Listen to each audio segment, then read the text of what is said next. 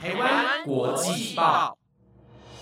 ，The Taiwan Times 制作播出，值得您关注的国际新闻节目。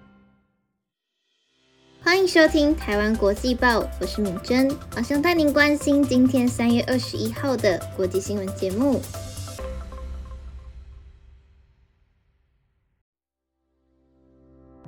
各位听众朋友们，晚安！今天来跟大家介绍一部美国影集《六人行》，相信大家多多少少都有听过吧。这部影集呢，总共有十季，至今已经过了三十年，仍然是许多人心中的经典神剧。透过六位好友间的生活交流，他们丰富的情感交错，层层堆叠起一部能够穿透人心，让观众一起融入他们的世界的好作品。剧中有许多爆笑桥段，到现在还是会让人跟着会心一笑。让我最喜欢也最想推荐的点是，虽然说剧中只是在阐述他们的生活，不过我却好像穿越到他们的大楼，跟着参加了感恩节大餐，讨论着隔壁的八卦，也参与了他们六人的一切日常。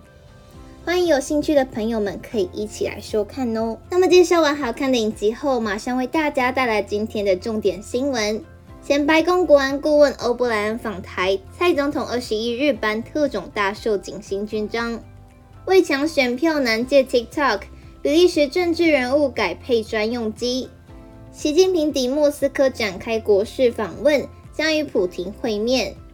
美国扩大菲律宾军事部署，即将宣布新据点。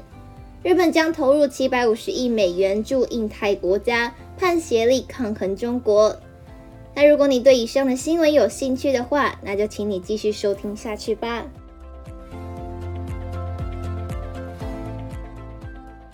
首先，第一则新闻带您关心的是，前白宫国安顾问欧布莱恩访台，蔡总统二十一日颁特种大秀锦星勋章。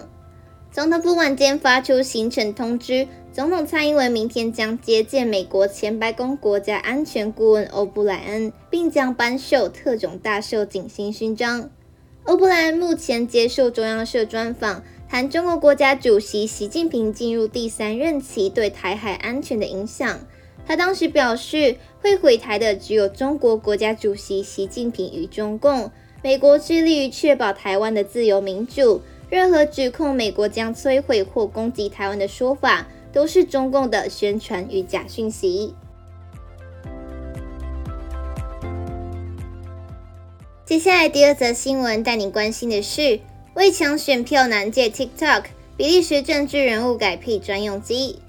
比利时政府已经禁止公务手机使用 TikTok，不过当地媒体调查，高达十八位内阁部长和政党主席特地为他配置专用手机。至少到明年大选前，他们戒不掉这个来自中国的短影音社群媒体。根据比利时法语媒体《晚讯报》针对政府首长和政党主席中的二十八位 TikTok 用户调查，在比利时国家安全机构建议政府官员和公务员停用该程式后，共四名部长完全删除账号，三名暂时停用。总理德克鲁属于停用的那一群。德克鲁表示，对 TikTok 带来的资讯安全疑虑必须零容忍，因为比利时是欧洲联盟和北大西洋公约组织等重要国际机构所在地，是盗取资讯的要道。不过，仍有十八位高官和党主席难以断舍离，包括国防部长迪唐多和副总理德沙特，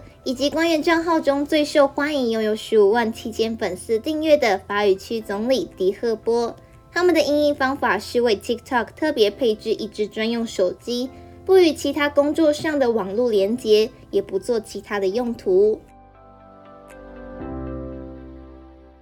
接下来下一则新闻带您关心的是，习近平抵莫斯科展开国事访问，将与普廷会面。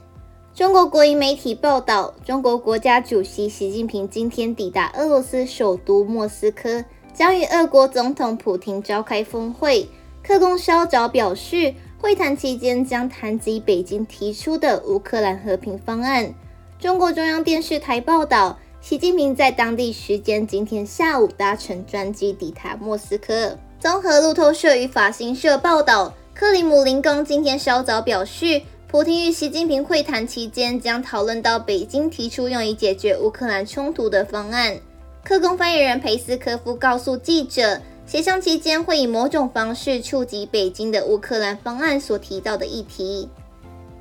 应普廷邀请，习近平二十至二十二日对俄罗斯进行国事访问。根据克宫先前公布，习近平访俄期间，中俄会签署两份重要的联合文件，一份是关于两国关系进入新时代的宣言，另一份是讲述发展中俄目前至二零三零年的经济合作计划。现阶段，中国实际上试图扮演俄乌战争调解人的角色。二月底，北京发布了十二点乌克兰方案，呼吁莫斯科和基辅对话，但并未提及要俄国从乌克兰撤军，也谴责了对于俄国的单边制裁。西方国家拒绝接受这份文件，但乌克兰不愿激怒中国。乌克兰总统泽伦斯基表示：“我们必须与中国合作。”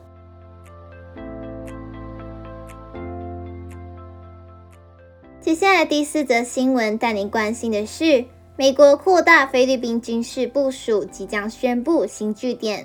美国和菲律宾将尽快宣布美军在菲国的新据点，以扩大加强国防合作协议范围。这项协议允许美国使用这个东南亚国家的军事基地。路透社报道，菲国总统小马可是上月同意在菲国战略地区指定四处美国可建设的新地点。并完成美军目前在五处飞国基地的建设。在实际上，适逢中国对南海态度日益强硬，台湾海峡发生冲突可能性也逐渐升高。美国空军部长肯达尔在马尼拉巴塞空军基地发表谈话时强调，非美之间的防务协议并非针对任何特定问题。EDCA 允许美国使用菲律宾基地进行联合训练。储放装备，并建设跑道、燃料库和美军宿舍等设施，但不是常驻性质。在菲律宾尚未正式公布确切地点，一名前军方将领透露，美方已要求使用伊莎贝拉省、三苗里士省和卡加延省的基地。这些基地都位于吕宋岛，而吕宋岛北端面向台湾。美方还要求使用东南方的巴拉望岛基地。巴拉望岛靠近南海有主权争议的南沙群岛。菲国国防部长加维斯在与肯达尔的联合记者会上说，EDCA 可能新据点的地方政府领导人支持政府允许美国使用当地基地的决定。然而，一起主持巴萨空军基地跑道修复工程的破土仪式。肯达尔说：“今天的活动是 EDCA 的具体展现。这项协议是美菲同盟关系的主要支柱。我们正处于历史的转折点，双方合作将有助确保我们继续走在通往和平与稳定的道路上。”原有的五处 EDCA 基地包括位于巴拉望省的包蒂斯塔空军基地，此处临近南海的争议海域；马尼拉西北方的巴塞空军基地，此处是菲律宾空军战机基地。吕宋岛中部的麦格塞塞堡军营，这里是菲国最大军营及时常举行非美演习的地点。另外两处基地为菲国南部明达纳尔岛的伦比亚空军基地及菲国中部苏务省的埃布恩空军基地。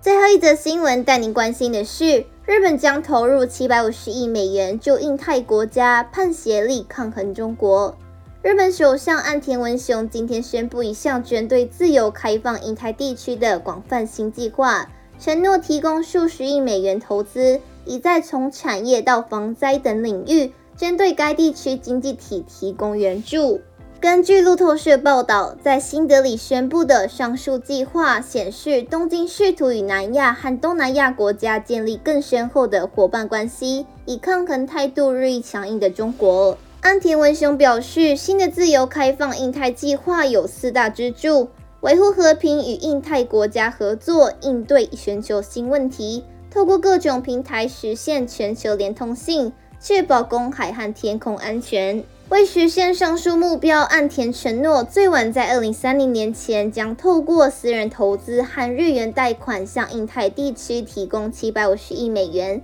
此外，还将提供更多官方的援助和捐赠。安田文雄今天抵达印度访问，双方会谈重点料将聚焦深化贸易和技术合作关系，以及对中国的共同担忧。预计印度总理莫迪和安田文雄还将宣布洁净能源、数位贸易和基础设施方面的计划，以作为去年推出的更广泛印太经济框架的一部分。